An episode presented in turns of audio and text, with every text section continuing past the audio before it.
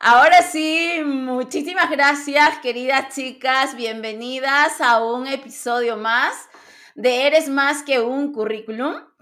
Y hoy, la verdad que tengo a una invitada muy especial para mí. Y por esta razón, por esta razón, quiero empezar de una manera totalmente diferente este, este podcast, este encuentro íntimo. Y esto dice así. Liderazgo femenino es aquel que tiene en cuenta las emociones, los valores, pero ese liderazgo también está en los hombres. Ser líder es algo muy interno, de tripas, de alma, de piel, de sentir el poder interior, de autoestima, de creer que lo que sueñas y piensas es posible, es correcto, te lo mereces y de ser fiel a ello de andar, de andar y andar con esa visión llamada propósito o misión.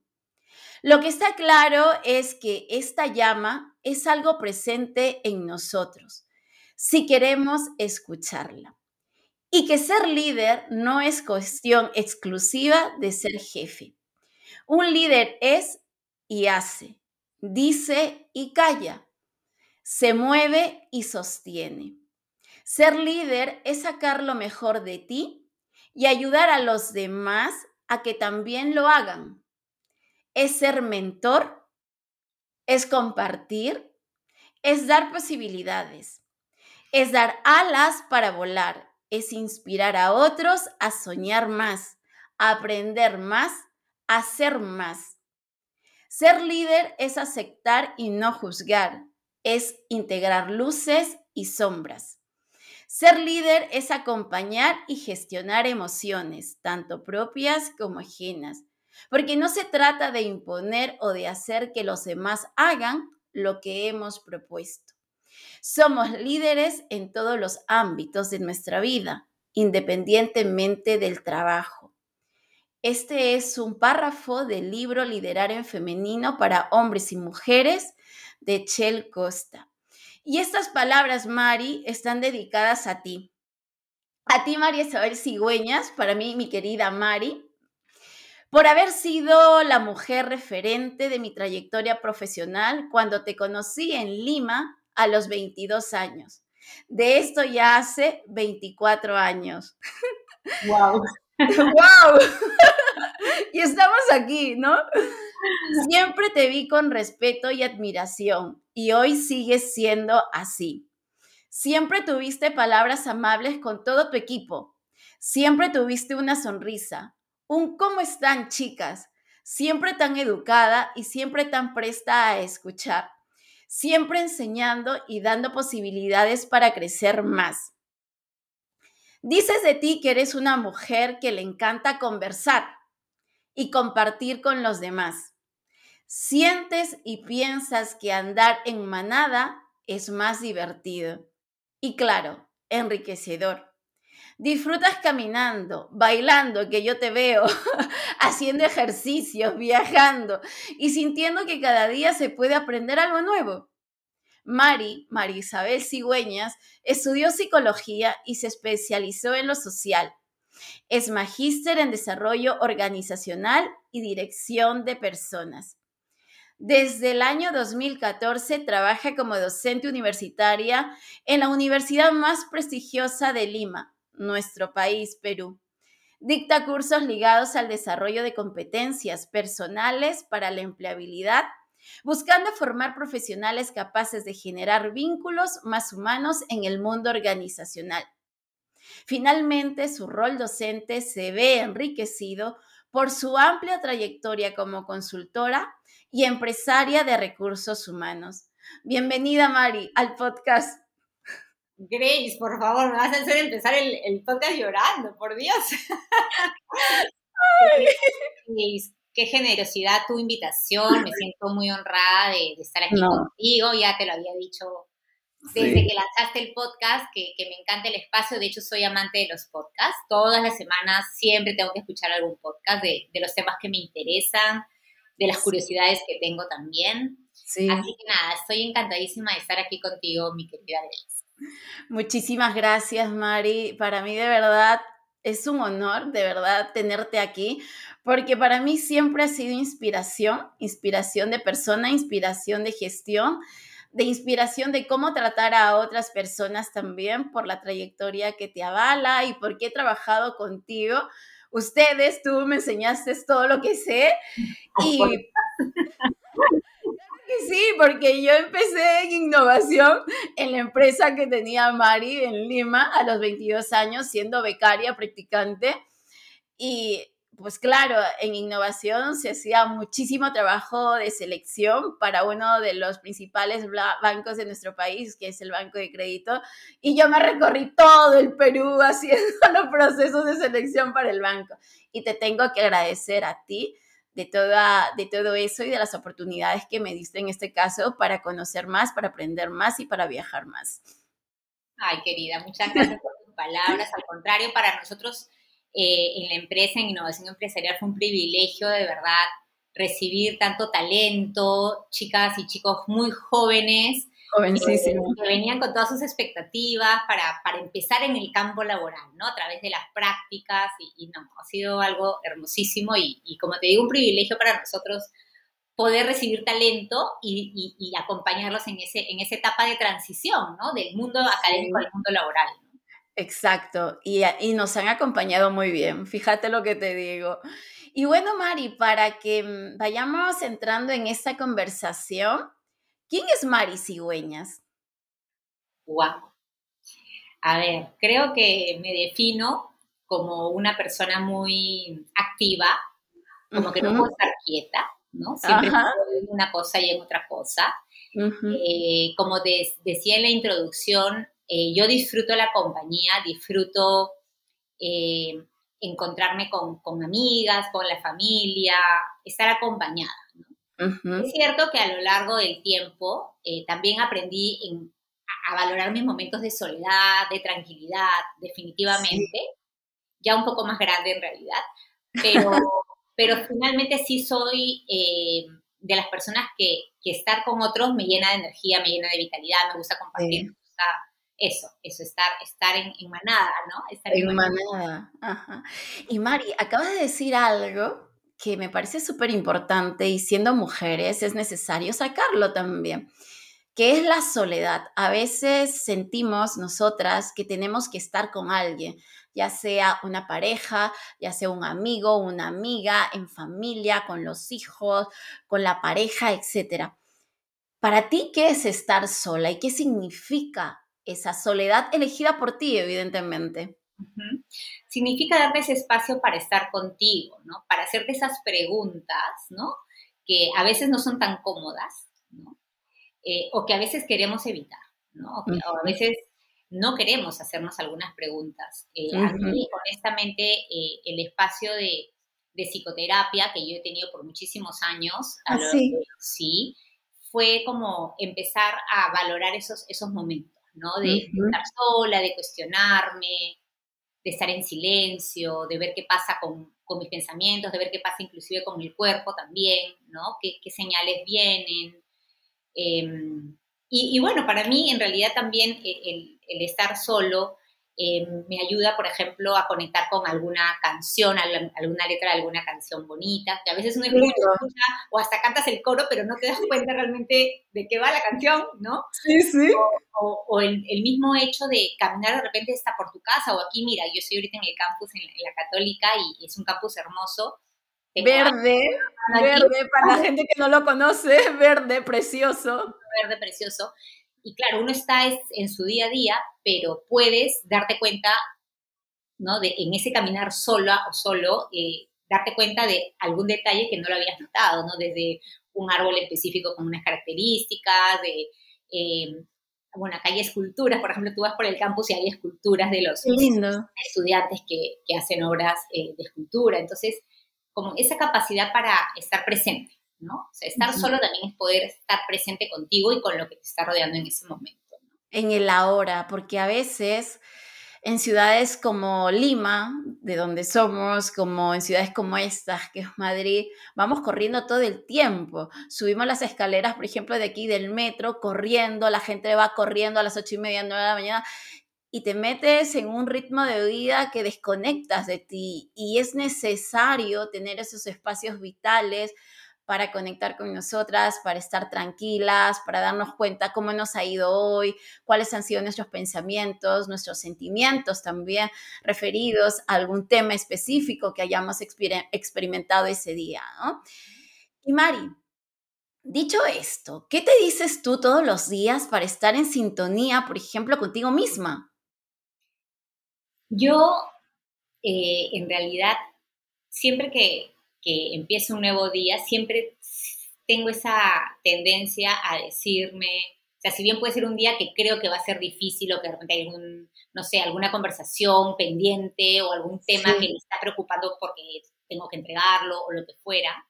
O sea, siempre cuando empieza a aparecer, yo digo la loca de la azotea, esa, la que hablar así, esa que te quiere boicotear, que te quiere poner más nervioso o más nerviosa, y yo digo, confía.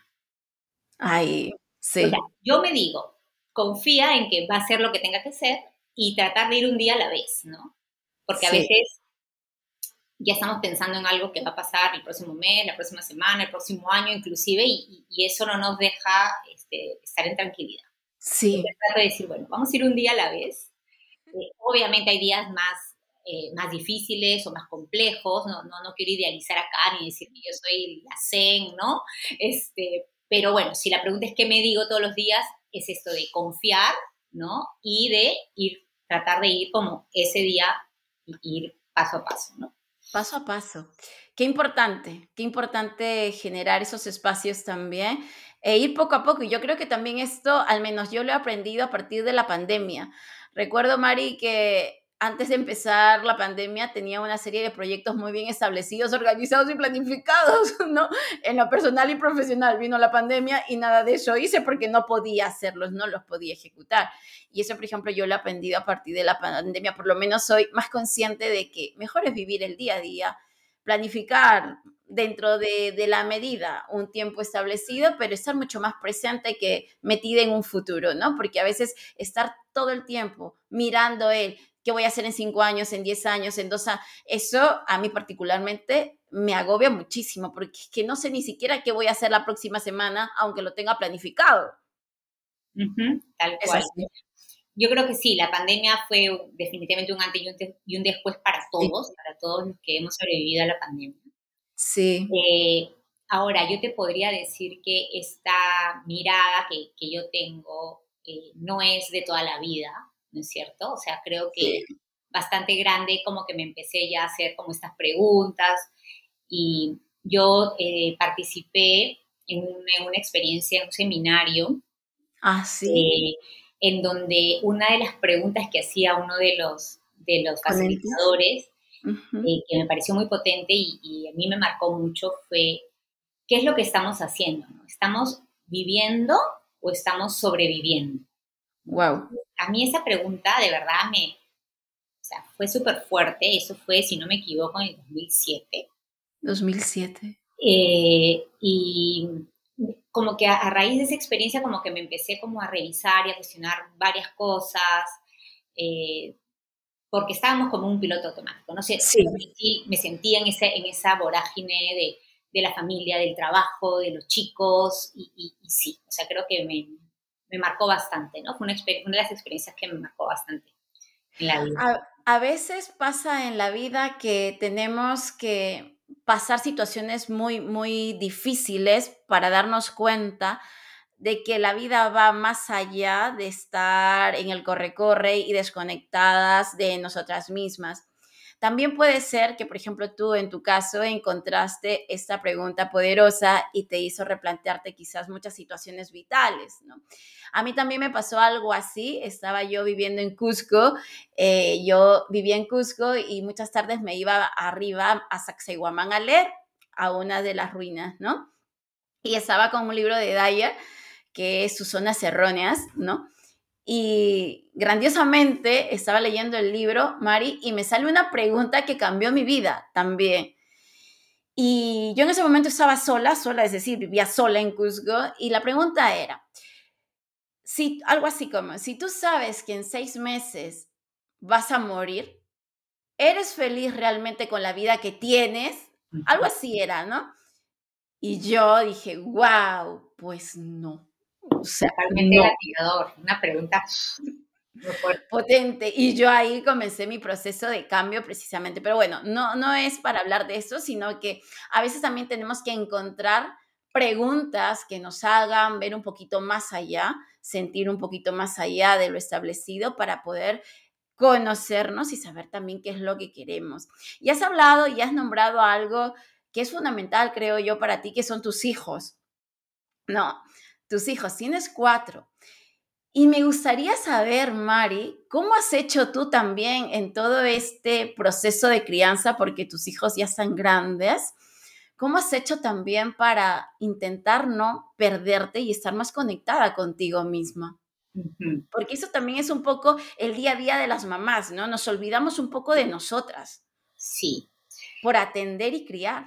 Sí, sí, sí. Claro que sí, Grace. Mira, efectivamente mis hijos ya, mi hija mayor tiene 30 años, luego vienen dos chicos y mi hija menor tiene 21 años. Dios. todos están súper grandes. De hecho, yo fui mamá un par de meses antes de cumplir 23. Estaba todavía en la universidad, en mi último año de, de carrera. Así que, pues ha sido todo un desafío. Yo en realidad desde chica Grace, y ahí sí creo que tiene que ver un poco con mi generación, yo tengo hoy 53 años, y el cuestionarnos si queremos o no ser mamás, mm, al menos en mi entorno no era algo que, está, que se cuestionaba, era como, te vas a casar y vas a tener tus hijos y vas a tener tu familia, ¿no?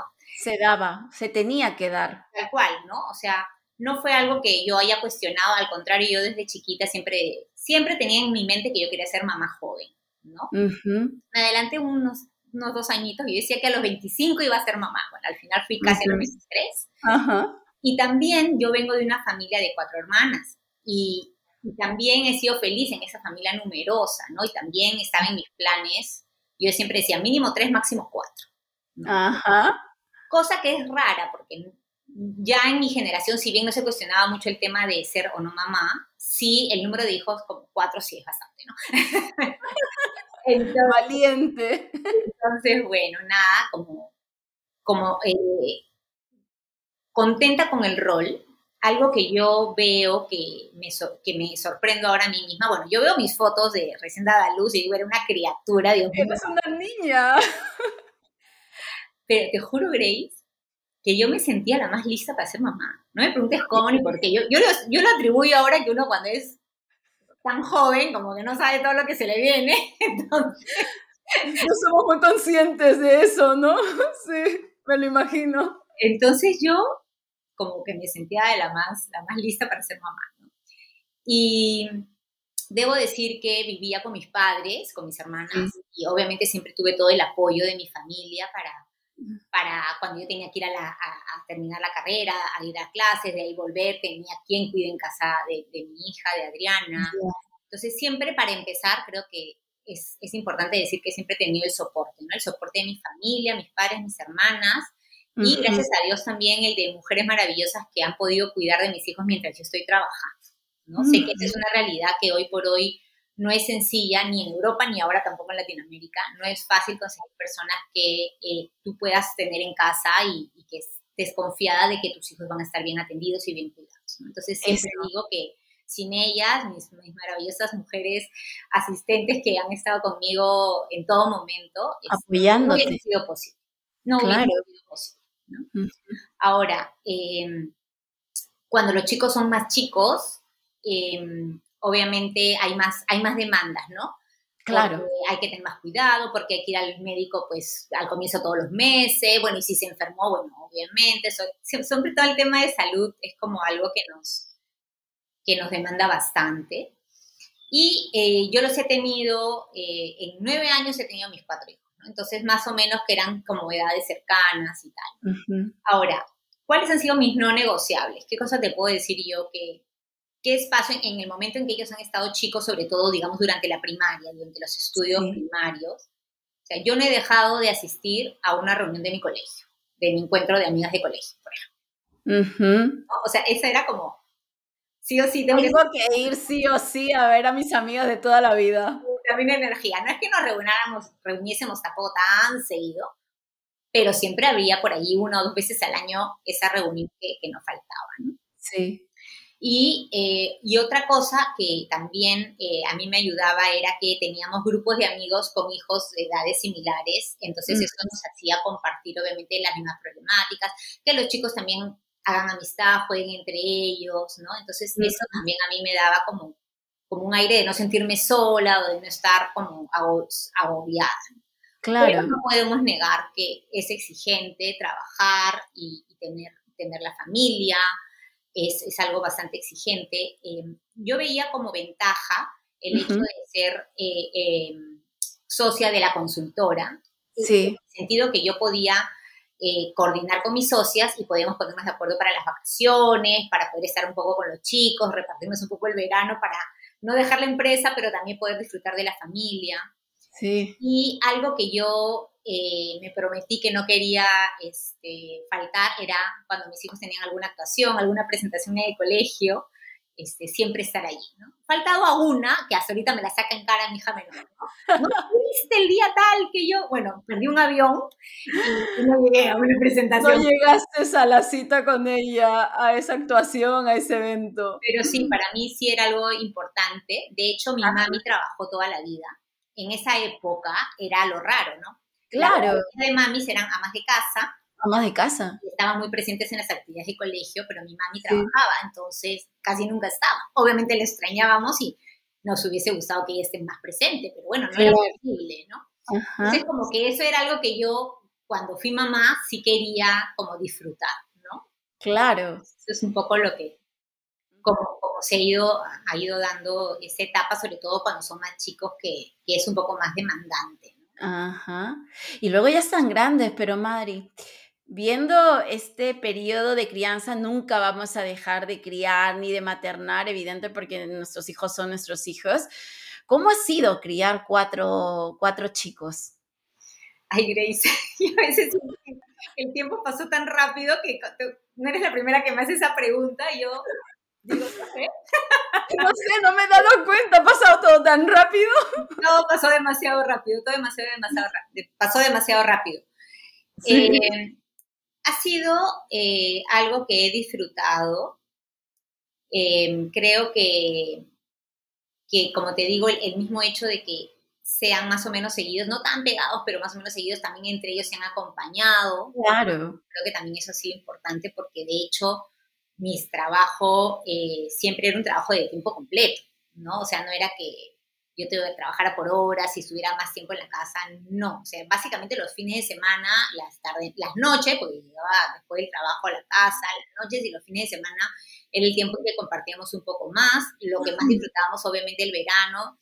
Eh, mis papis tienen una casa de playa, entonces ese era nuestro mejor tiempo de, de, eh, pasar en familia, estar todo el fin de semana en la playa, ¿no? Este, disfrutar la naturaleza, la familia, rico, ¿no? Todo eso.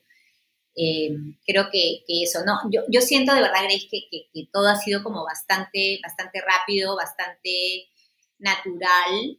Sí. Obviamente, si, si la pregunta es como qué ha sido lo más desafiante, no puedo negar que sí he tenido sentimiento de culpa porque a veces sentía que estaba como dedicando un montón de horas al trabajo y que los chicos también querían como más atención. Sí. O, o también respecto al estilo, Grace, mira, como te dije, mi mami trabajaba. Entonces nosotras, las hermanas, las cigüeñitas, como nos decían en el colegio, ¿Ah, ¿Sí? Eh, hemos sido muy autónomas.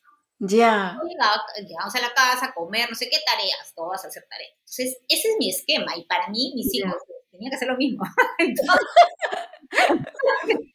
¿Y lo lograste? ¿Siguieron ese esquema, Mari? que sí, porque no, o sea, no me sentaba a hacer tareas con mis hijos. O sea, imposible. O sea, con la justa firmaba pues el cuaderno de tareas o mamá fírmame el examen, bueno, ¿no? La libreta de notas, ¿no? ¿no? O por ahí el domingo en la noche, mamá, mañana tengo que llevar una cartulina.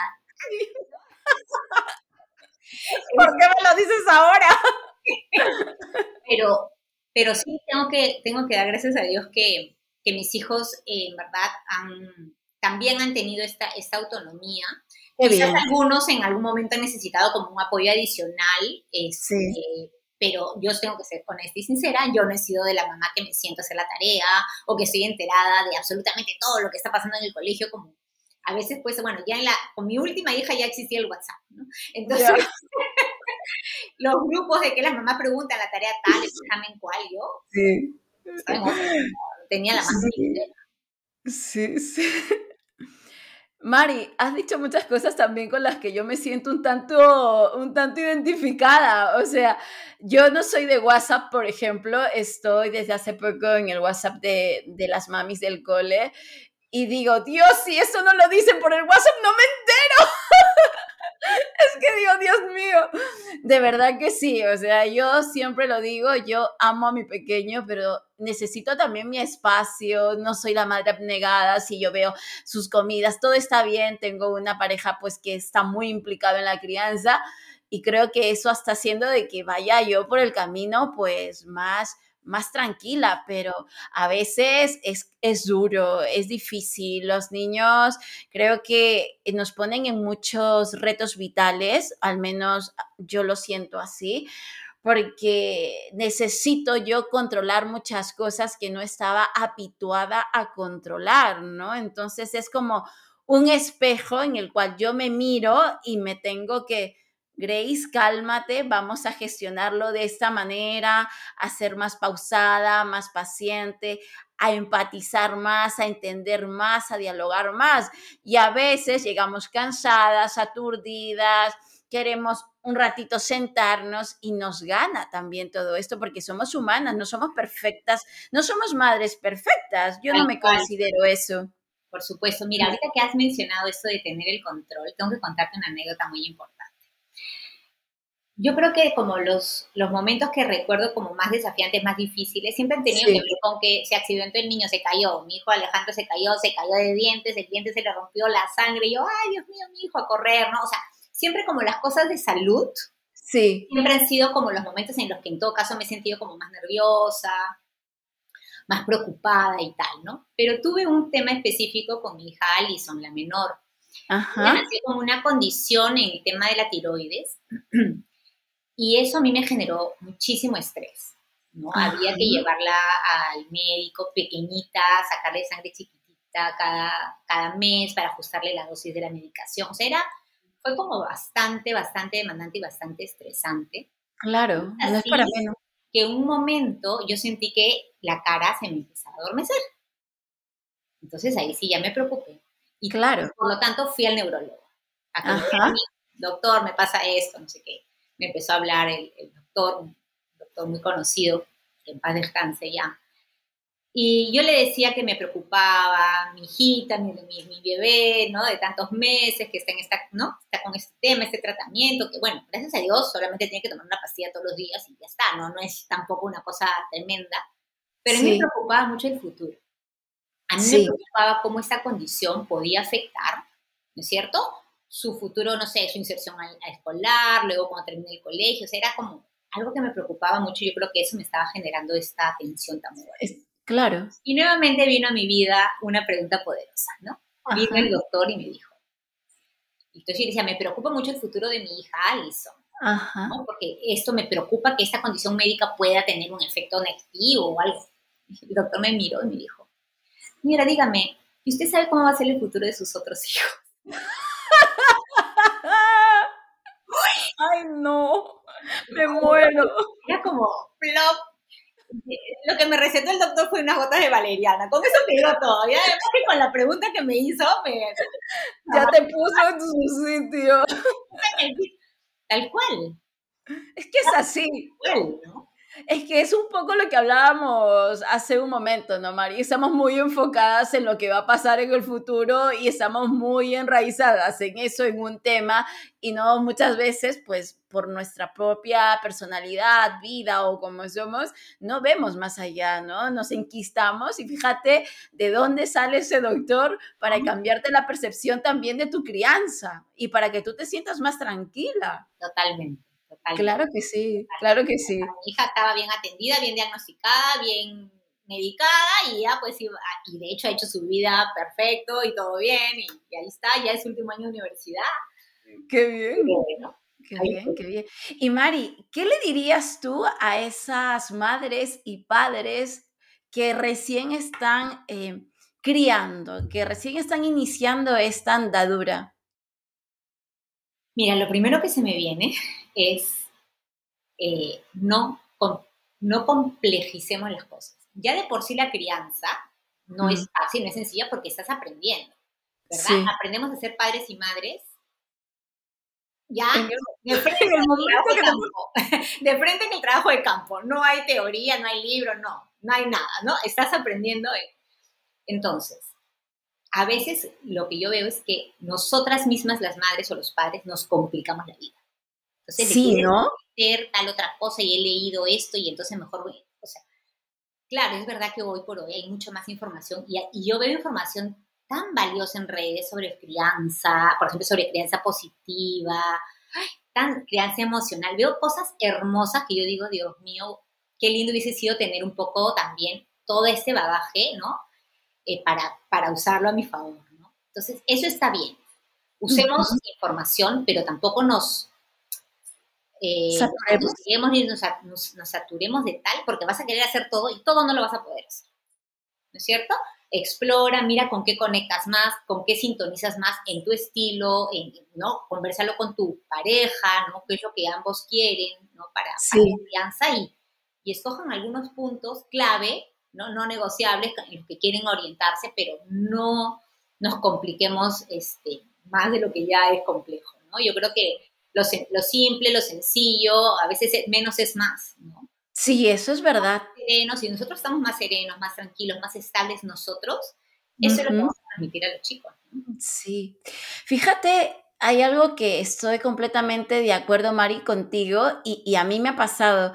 Yo soy mami hace muy poquito tiempo y automáticamente cuando supe que iba a ser mami, abrí una cuenta de Instagram de mamá, ¿no? Entonces, yo tan inocente digo, comencé allá a seguir mis cuentas de mami, de doctores, psicólogos, pediatra, de juegos, de personas que hacen craft. Mira, madre, hace ya por lo menos un mes, mes y medio que no entro. ¿Pero por qué? Porque cada vez que yo entro a esa cuenta de Instagram de mamá, en lugar de yo sentirme bien, me siento fatal porque siento que no llego a todo eso, que no tengo el tiempo suficiente, que no soy buena en manualidades, que no tengo una pared de cinco metros para que mi hijo pueda pintar, que, ¿no? Que no tengo, mm, no sé, 10 kilos de, cartón para hacer, no sé, una caja o, un, o una casa o un, no sé, un coche de cartón. Todo con pintura, que si la pintura aquí, que si el acrílico. Me hablan de temas que yo no entiendo nada y en lugar de sentirme bien, me siento fatal. ¿Sabes lo que te digo? Y he decidido, Mari, no entrar a esa cuenta de Instagram porque es que no, no me hace bien y no quiero eso para mí, no me quiero saturar, no me quiero sentir mal, porque ya la crianza es difícil de por sí para yo estar agobiándome con un tema que se me escapa de las manos, ¿no? Exacto. No, y hoy por hoy tú te eres consciente y te das cuenta, y, espero que con lo que estás compartiendo, seguramente muchas de tus oyentes como que hagan clic, porque de repente alguna está como estás tú ahorita, ¿no? No se da cuenta que puede no seguir o no seguir esa, ¿no? O dejar de seguir algunas cuentas o, o cerrar la cuenta. o ya, de toda esta información que tienes, ¿con qué te quedas? Porque claro. es posible que hagamos todo. Efectivamente, por ejemplo, llegaron las navidades, ese Instagram se llenó de actividades para hacer con los niños. Dice, pero Pedro y yo decíamos, pero ¿en qué momento vamos a hacer entre las actividades que supuestamente puedes hacer en casa con todo lo que es las manualidades? Sacar al niño el fin de semana, eh, ir aquí, ir allá. Digo, a mí, es que no, no me da la vida para hacer esto. Entonces, de manera muy sana, pues me he dicho, Grace, cuando tú quieras, entra, pero no estás obligada a hacerlo para estar a la altura de esa persona que sí tiene el tiempo, que tiene el conocimiento de hacer craft de las mil y un maneras preciosas, pero a mí no me sale tan bonito y me siento fatal porque me sale un churro en lugar de una carita feliz bonita. Entonces, he decidido no hacerlo. de verdad, de verdad, de verdad, sí. Entonces, Mari, hemos abordado un poquito y nos has contado un poquito tu historia personal, esa Mari que hay detrás de ese currículum, ¿no? De, esa, de ese estilo también de trabajo y forma de trabajar. Y ahora vamos a entrar de, de lleno, porque esto sí me gusta también que nos lo comentes, Mari. Tú eres una mujer profesional de toda la vida, ¿no? Entonces, aunque yo sé cuál es tu experiencia profesional, porque lo he visto, porque lo he vivido contigo. ¿Cuál es exactamente tu experiencia? ¿Qué has hecho tú? ¿Qué cargos has tenido que han hecho que, tú seas Mari profesional? Déjame empezar, en realidad, Grace, cuando cumplí 18 años. Muy bien. Porque lo que quiero transmitir aquí es el valor del trabajo en mi contexto, en mi familia y además en el momento, ¿no? Yo cumplí 18 en el año 88, nuestro país vivía una crisis económica muy fuerte y pues el que tenía trabajo pues era un bendecido. Ajá. Entonces yo ni bien cumplí 18 años, eh, me puse a buscar trabajo en los en el diario El Comercio, en los avisos chiquititos, ¿no? A ver qué, a ver qué conseguía para el verano, porque ya estaba en la universidad, ya había eh, terminado eh, el primer año de universidad. Entonces, eh, lo, digo porque el trabajo es algo que siempre ha estado como muy valorado en mi familia y, yo quería trabajar, yo quería tener mis ingresos, ¿no es cierto? Entonces, bueno, en esa época, eh, como sabes, eh, aquí las vacaciones de verano son en enero, febrero, marzo.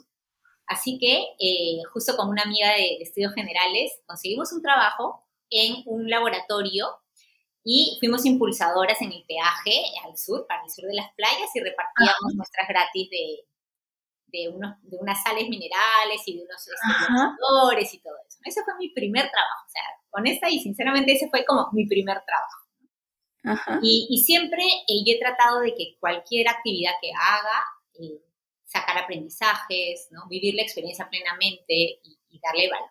Creo que eso es bien importante. Sí, Mientras fui estudiante también, cualquier, participé en proyectos educativos, en proyectos sociales, ¿no? Y siempre como tratando de también ir explorando qué me gustaba. ¿Por qué? Porque en la carrera de psicología, como tú bien sabes, hay mucho campo de acción. En, sí. en la facultad de la PUC teníamos tres menciones, la mención clínica, la educacional y la social. Entonces yo probé un poquito para ir viendo qué me gustaba, porque me gustaba la psicología en general. Así que bueno, así fue como eso me ayudó. Yo creo que esas experiencias me ayudaron mucho, además de los cursos obviamente que fui estudiando, me ayudaron a, inclinarme por la psicología social. Y bueno, dentro de lo social, específicamente lo organizacional. Entonces yo empecé, eh, mis primeras prácticas preprofesionales las hice en realidad en el mundo del, de la investigación de mercados, estuve en ¿Ah, y eh, rápidamente apareció una opción en em, selección de personal en el, en el BCP. Así que fue donde, donde yo empecé, hice mis prácticas, lo hice por unos cuatro o cinco meses, y ahí justamente salí embarazada de Adri, así que salí, renuncié a la práctica, y estuve, bueno, con mi embarazo, malos cursos, ¿no? Y ya terminé la, terminé la carrera, y eh, me volvieron a llamar del banco, ya en esta ocasión no como practicante, sino ya como contratada. Fui un año eh, psicóloga de selección de personal, y este era el año de las reingenierías. Todas las empresas, reingeniería aquí, reingeniería allá. Reingeniería era pues achicar organigramas y tercerizar servicios. Así como surge la oportunidad de fundar la consultora Innovación Empresarial junto a mis socias, que todas trabajábamos en el área de selección del BCP, y eh, formamos y fundamos la, la compañía. La fundamos en el 94 y empezamos a operar el 2 de enero del 95. Ajá. Eh, trabajé en mi consultora, eh, empezamos con el banco como nuestro cliente principal, como bien has dicho, atendiendo a nivel nacional, allí parte del equipo Superfilas, viajando por todo el Perú, haciendo selección de personal. Y bueno, poco a poco fuimos ampliando nuestra cartera de clientes, empezamos a dar también algunas capacitaciones. Sí. Y yo estuve en, la, en innovación hasta diciembre del 2013. ¿Ok? Y es los últimos... hace 10 años, 11 años. Exactamente, hace 10 años dejé la consultora. Los últimos 9 años y medio en innovación estuve a cargo de la gerencia general. Sí. Para mí ha sido una experiencia muy enriquecedora en ese, en ese tiempo. eh, llevé algunos cursos de administración y organización, de contabilidad, porque mi formación como psicóloga pues no, no tenía nada de esa... claro, no tenías esa base. Sí, hice un programa para propietarios de empresas que me ayudó muchísimo a, ver el tema de planeamiento estratégico, todo eso, ¿no? Que en verdad me gustó muchísimo. Ajá. que lo disfruté y me gustó muchísimo. Creo que también eso es algo que ha caracterizado mi trayectoria y es que siempre, todos los años tenía que hacer alguna formación pequeña. No podía hacer un posgrado porque tenía los, los chicos pequeños, los hijos pequeños. Claro. No iba a poder trabajar, criar, más hacer un posgrado. El tiempo. Y es por eso que yo eh, recién hice mi posgrado, eh, me matriculé en noviembre del 2013. Así que es que justamente salgo y hago la maestría, ¿no? La maestría. Este, y bueno, una vez que yo ya tenía algunas horas de docencia, eh, sí. en realidad mi, mi, primera labor docente fue en el año 2000, en realidad, algo muy pequeñito. Luego fui asesora de practicantes, de asesora de prácticas preprofesionales de los chicos que estaban en psicología, en la Facultad de Psicología en su último año, y los acompañaba en ese último periodo, ¿no? Nuevamente, este tema de la transición entre lo, lo académico, el mundo académico y el mundo laboral. Y eh, con, ese, con, ese, con esa red de contactos que también tenía dentro de mi facultad, con mis ex profesoras y todo, una vez que yo eh, salgo de innovación, entro a la maestría, eh, justamente eh, Marcia, una de mis profes, mi mentora, en realidad le tengo mucho cariño a Marcia de la Flor, pues me llama y me dice, oye, pero si estás con tiempo, ¿por qué no nos ayudas aquí en la oficina de, prácticas profesionales, que hay mucho más? Así que así fue como poquito a poquito empezaron a, aparecer opciones en el mundo de la academia, que en realidad era algo que, a mí me gustó desde siempre, me gustó muchísimo. La enseñanza, la educación. Así es, Y a mediados del 2014 empecé a dictar en, en, otras dos universidades, entonces fue así como en el 2014, digamos, empiezo ya a entrar de lleno al mundo, al mundo académico. Así que aquí estoy ahora, ya hace 10 años, ¿no? Eh, aprendiendo muchísimo, aprendiendo muchísimo. De hecho, ahora, desde hace dos años, tengo a mi cargo la dirección de estudios de la carrera de gestión, entonces también ha sido otro mundo aprender sobre gestión educativa. Que ya es otro tema. Otro tema. ese es un poquito mi, mi trayectoria, Grace. En realidad, también, eh, justamente a propósito de los 10 años, para mí, eh, el año pasado ya era, ha sido como un un tiempo de reflexión de también qué cosas quiero para mis próximos años, ¿no? ¿Ah, sí? Ajá. Porque sí, me encanta, me encanta definitivamente la docencia, o sea, yo entro a un aula y así sea a las 6 de la tarde, que ya puedo estar con la energía un poco baja, en realidad me, los chicos me energizan mucho, aprendo muchísimo todos los semestres con, con mis estudiantes, me, encanta. Y, y, bueno, en esos, en esos andamos. Hay dos cosas que me gustaría que nos comentes, Mari, primero, a tu edad, que eres joven, evidentemente, me gusta que hayas dicho lo siguiente, me planteo todavía qué puedo seguir haciendo a nivel profesional, porque a veces pensamos que por tener determinada edad, arriba de los 45 sobre todo, ya las mujeres sobre todo, no podemos hacer más porque nos sentimos mayores, porque tenemos miedo. Es verdad que hay todo un estigma con las mujeres y la edad, las mujeres y el liderazgo, las mujeres y su desarrollo profesional. Y tú ahora estás diciendo, bueno, me he planteado también qué quiero para mí, ¿no? ¿Tú te planteas esto en base a qué? ¿Qué es lo que te motiva a sentarte, a dar un paseo y pensar en tu desarrollo profesional, Mari, con 53 años? Mira, Grace, eh, honestamente primero por lo del el darme cuenta que pasaron 10 años, porque siempre es como, wow, qué rápido, nuevamente, qué rápido pasó, ¿no? Y pensar en todo lo que he aprendido, en todo lo que he recorrido también eh, en este tiempo pero me hace pensar en que viene un tiempo que sabemos que el lo que tú acabas de decir, ¿no? que hay mucho estigma, lo del mercado laboral. Yo siempre pensaba que el espacio de la educación era un espacio en donde la edad era un plus, ¿no? Porque eres experta y por lo tanto es un espacio donde tu tiempo de vida laboral va a ser más largo que si estás en el mundo corporativo, ¿no?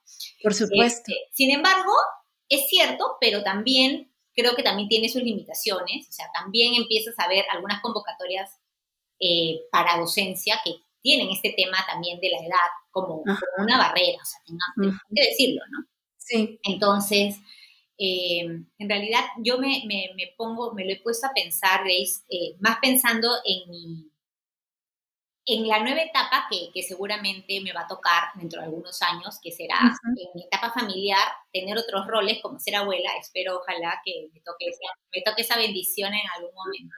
Ojalá. Y sí, y sí me gustaría como estar en, en otro tipo de actividad o con otro tipo de flexibilidad, más que otra actividad, porque como te digo, mi rol docente me gusta, lo disfruto, estoy bien calificada por mis estudiantes, así que creo que... No me extraña, no me extraña muy calificada, no me extraña para nada, porque lo vales, Mari, tienes competencias, habilidades, recursos, eres tú, por eso que empecé contigo esta introducción, porque para mí eres una líder, una líder nata. Gracias, Grace.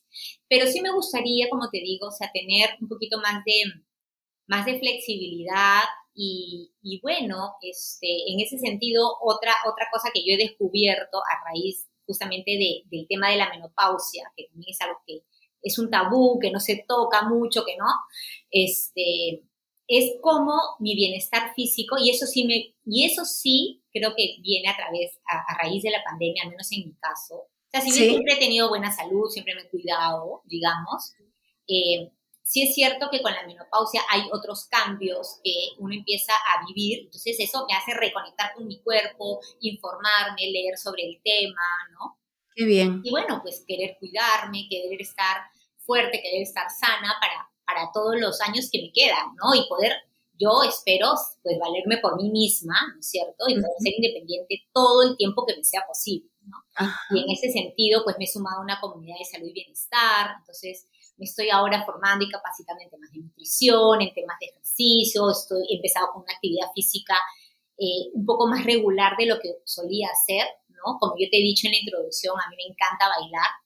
Mientras sí. estudiante universitaria, mi actividad física no fue deportiva, sino fue baile. Yo pertenecía al equipo de danza folclóricas de la universidad y esa era mi actividad física, ¿no? Eh, así me mantenía en forma.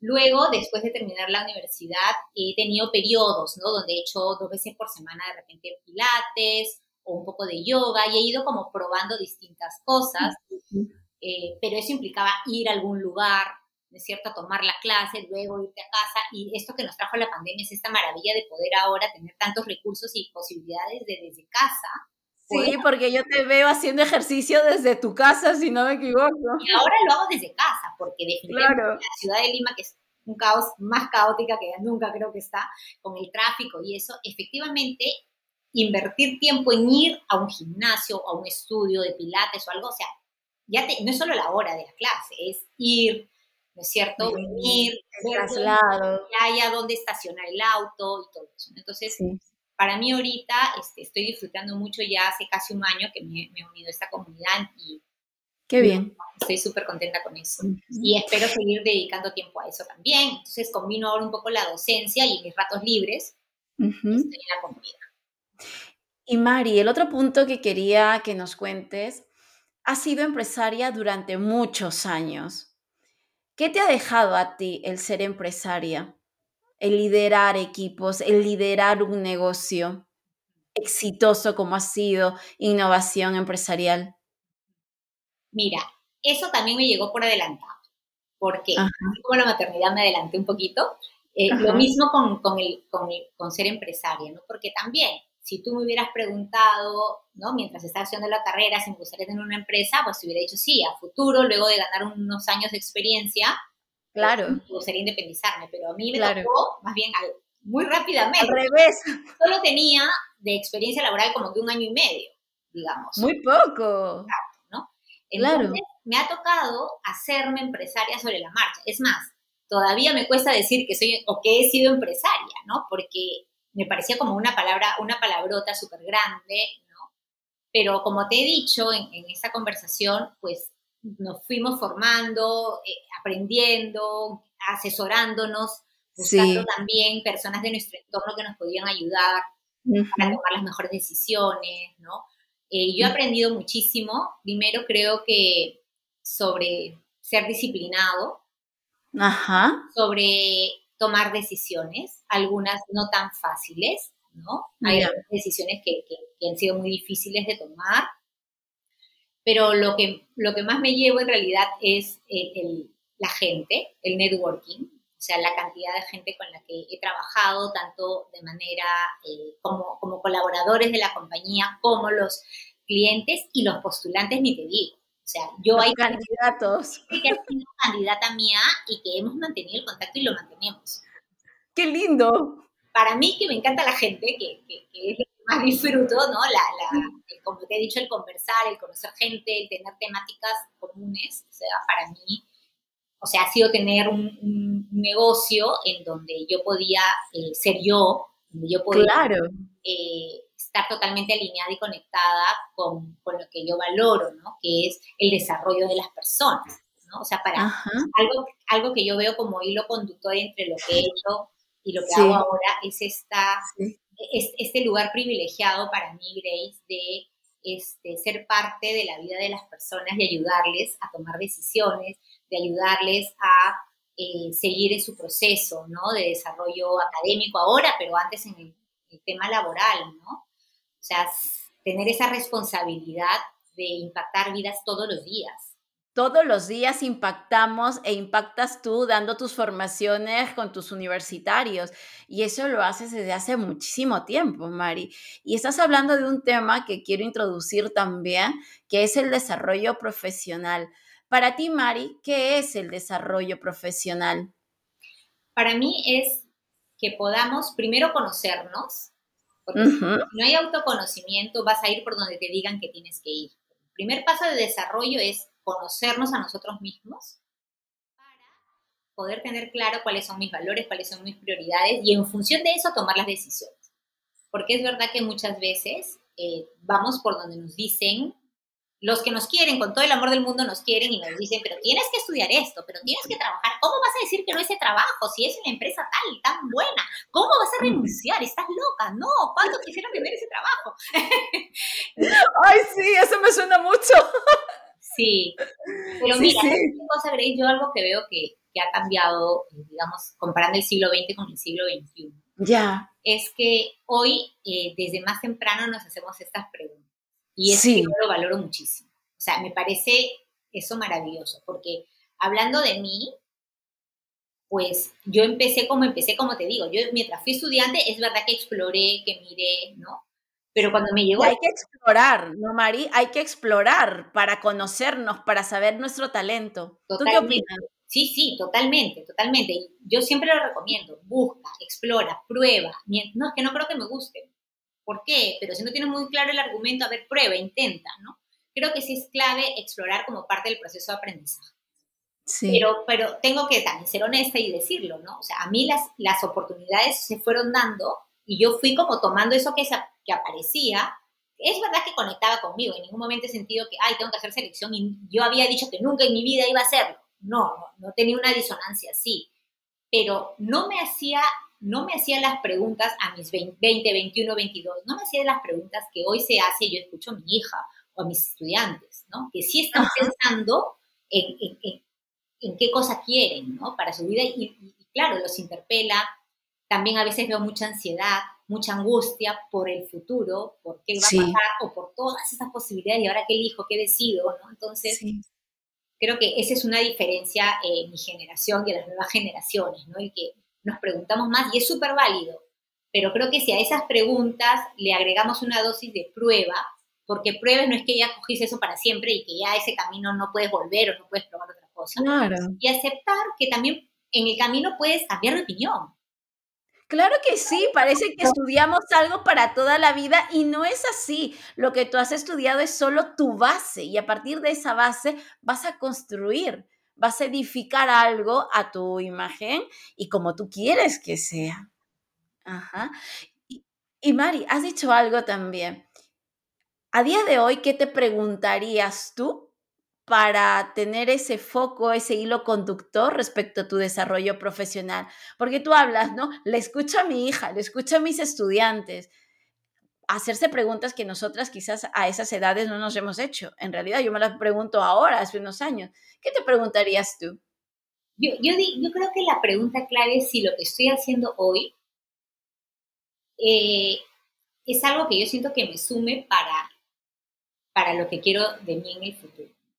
Ya. Entonces, puedo ir desde lo más básico de esta, estos, ahora que ando con el tema de los hábitos alimenticios, ¿no? Esto que, estos hábitos de, alimentación o estos hábitos de deporte o de actividad física me, me, van a llevar a donde yo quiero estar de aquí a X tiempo, sin ponerme la ansiedad en el futuro, ¿no? Porque nadie, nadie es dueño del futuro y hoy estamos y de repente mañana no estamos, ¿no? Y lo mismo en lo profesional, ¿no? O sea, este curso que voy a llevar o esta, por ejemplo, yo ahora voy a, justo, justo ayer estaba confirmando la participación en un, en, en un curso que vamos a tener los docentes de la universidad sobre tema de inteligencia artificial y métodos de, educación superior, ¿no? Entonces, a ver, esto que quiero llevar, es, ¿me va a llevar o me, me, suma para eso que yo quiero para más adelante? Claro. Y, y, esa creo que es la pregunta que, que te puede ayudar en, a tu día a día a, ver qué, qué, es lo que quieres. Parece. ¿Cómo me va a ayudar esto que quiero hacer o que estoy haciendo a escalar, como digo yo, hacia ese Everest? ¿Cómo, ¿Cómo este pedacito de formación, contacto, networking me va a ayudar a llegar algún objetivo que de repente ahora mismo no lo tengo muy claro, pero que lo tengo que experimentar. Y en el camino, Mari, como sabemos, nos vamos a equivocar y no pasa nada también con equivocarnos, ¿no? Tal cual. Tal, cual. Tenemos que ser más tolerantes a, a, la frustración y al error, que es parte del, del proceso, ¿no? La, la, cosa es aprender. Aprender. aprender.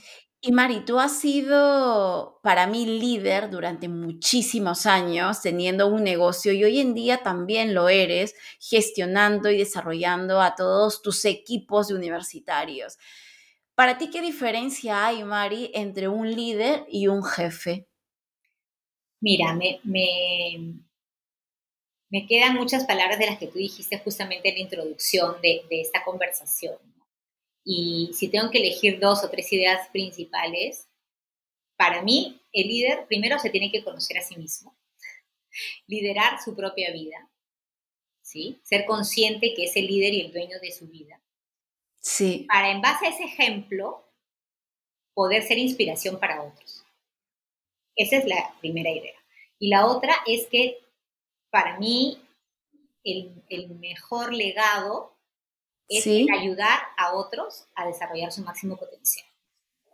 Muchas veces, y, eso como psicóloga lo sabemos, perdón, es que eh, a veces el otro no es consciente de eso en lo que brilla, de eso en lo que destaca, ¿no? Es bueno.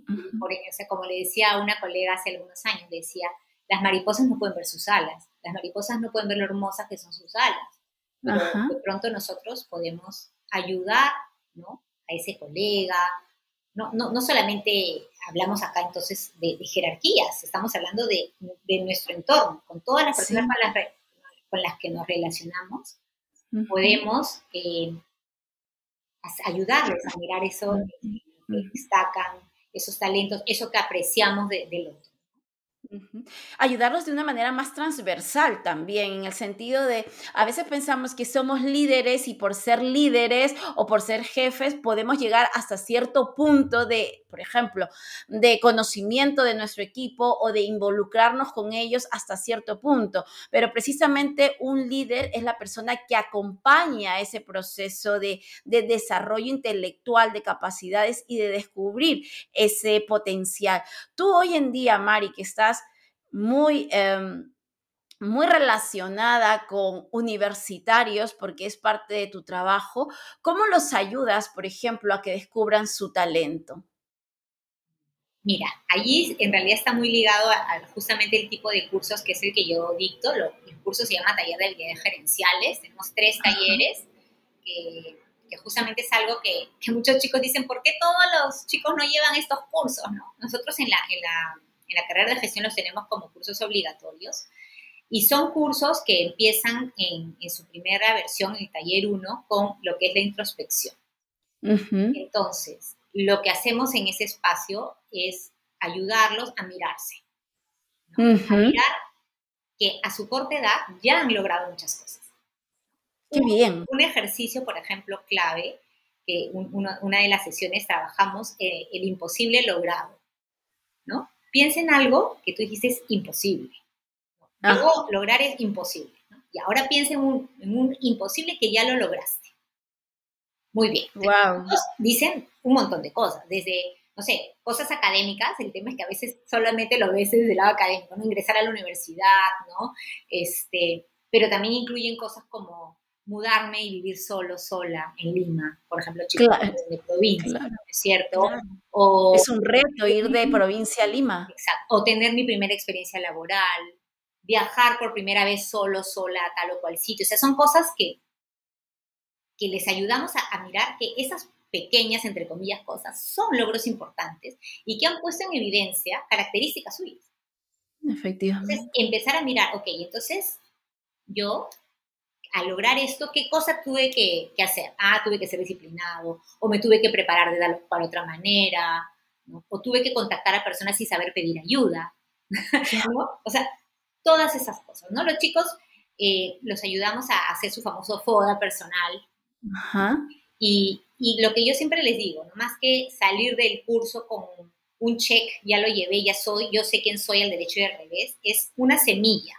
¿No? Lo que buscamos los profesores de curso es sembrar esa semilla de la introspección y que la sigues conociendo. Y le digo, chicos, el, el, proceso de autoconocimiento no acaba nunca. Jamás. Jamás. Porque hasta el día que te estás muriendo estás aprendiendo a morir. Ay, sí, es verdad. Todo el tiempo estamos aprendiendo y vamos, y vamos transformándonos. Mari, yo estaría contigo hablando mucho. El tiempo, el tiempo se nos va agotando porque sé que tienes otras actividades, pero quiero hacerte un par de preguntas por lo menos, si me permites, ¿vale? Primero, para ti, ¿cuáles son los puntos claves para liderar y gestionar equipos? A ver, primero, ya lo he dicho, tú conocerte a ti mismo. Por lo tanto, saber cuáles son tus, tus, tus fortalezas y cuáles son esas áreas de oportunidad en las que vas a necesitar que tu, equipo te cubra. ¿Verdad? Sí. Y, y, en, y, en, función a eso, conformar tu equipo si es que tienes la suerte de tú conformarlo. No siempre, a veces llegamos a un lugar y el equipo está allí. Efectivamente. Pero en ese segundo, en ese segundo lugar está el conocer a tu equipo y no conocer solo el currículum, sino más allá de ese currículum, quién es esa persona. O sea, realmente conectar con el otro. O sea, creo que eso es bien importante. Poder conectar con el otro, ¿para qué? Para ganar esa confianza, para que pueda fluir la comunicación, porque si se dan esas relaciones de jerarquía muy marcadas, no digo que no haya respeto y las jerarquías son las jerarquías, pero sí es bien importante que se pueda establecer ese canal de comunicación eh, de ida y vuelta para decir lo que haya que decir, lo bueno, lo malo y lo feo. Efectivamente. Honestidad y transparencia. ¿no? O sea, para mí eso es clave y por supuesto saber a dónde está yendo el barco. O sea, que ese tercer, el tercer punto es que haya, que tú tengas claridad a dónde quieres ir, porque pues eso lo tienes que transmitir a tu equipo para que juntos pues hacia ahí, hacia ahí vayan, ¿no? A, lograr eso que el equipo, que la organización, el área, no sé, donde te toque liderar, este, pues quiere alcanzar, ¿no? De la mejor manera, eh, con el mejor trato posible, dando, dando ese trato, ¿no? Yo siempre digo, trata al otro como te gustaría ser tratado. ¿No? que Qué importante es eso, Mari, tratar bien a nuestros equipos, porque a veces pensamos que, bueno, porque como trabajan con nosotros o con nosotras, podemos tener algún tipo de comportamiento, desde mi punto de vista, incorrecto con esas personas y todo lo contrario, es que no deberíamos actuar así. Así es, tal cual. ajá, Y Mari, em, para ir terminando ya, se me han quedado algunas preguntas en el tintero, pero no pasa nada. Yo creo que hemos tenido una charla bastante constructiva y te lo agradezco desde ahora. ¿Qué le dirías a esa mujer que hoy en día está lidiando con la maternidad y con su desarrollo profesional, teniendo en cuenta el contexto en el que vivimos? A ver, retomando algunas ideas de lo que, de lo que ya hemos conversado, definitivamente el tener claro qué cosa quiere y cuáles son sus no negociables. ¿Cuáles son tus no negociables en tu rol de mamá y cuáles son tus no negociables en tu rol profesional? Y pues hacer ese primer análisis de si hay esa compatibilidad, ¿no es cierto? Si el lugar donde te estás, donde estás trabajando ahora está alineado con eso que tú quieres. Tú tienes que estar en un lugar donde puedas eh, ser feliz y ser plena en ambos roles. Ya. Pero, y aquí viene el pero, es, mi otra recomendación sería a tu ritmo y a tu manera. O sea, no trates de encajar, ¿no es cierto?, en, en el molde de X, Y, Z. Puedes inspirarte en muchas personas y sí recomiendo que lo hagas, que busques referentes, que busques referentes, que busques mentoras, mentores, buenísimo, para crear tu propia versión de lo que tú quieres para ti y para ti. Genial. Lo que has dicho ahora también me ha parecido muy interesante, el que busquemos modelos modelos femeninos de liderazgo, modelos masculinos de liderazgo y a partir de esos roles inspiradores, nosotras mismas ir construyendo nuestro propio esquema y foto de cómo ser líderes, sin perdernos en, es que el líder es la persona que gestiona equipos, no necesariamente. No necesariamente, ¿no, Mari? Así es, así es. Bueno, Mari, para mí ha sido un gusto tremendo tenerte aquí en este, en este espacio íntimo para mujeres y para chicos también. Agradecerte enormemente tu colaboración, el que nos hayas contado todo esto desde tu maternidad hacia también tu desarrollo profesional y agradecerte por, esta, por este momento y esta hora que llevamos juntas. Muchísimas gracias. Gracias a ti, querida Grace, por, por el regalo de invitarme a este espacio, lo aprecio muchísimo.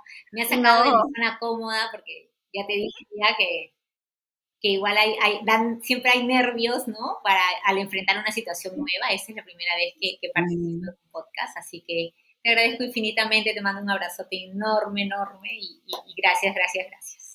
Muchísimas gracias, Mari. Así que muchísimas gracias también, chicas, por estar aquí, por haber compartido este espacio con nosotras y hasta el siguiente episodio. Pero no se olviden de esto. Cuídense porque siempre seremos más que un currículum. Adiós. Chao. No vamos a cortar, Mari. Espérame un segundo.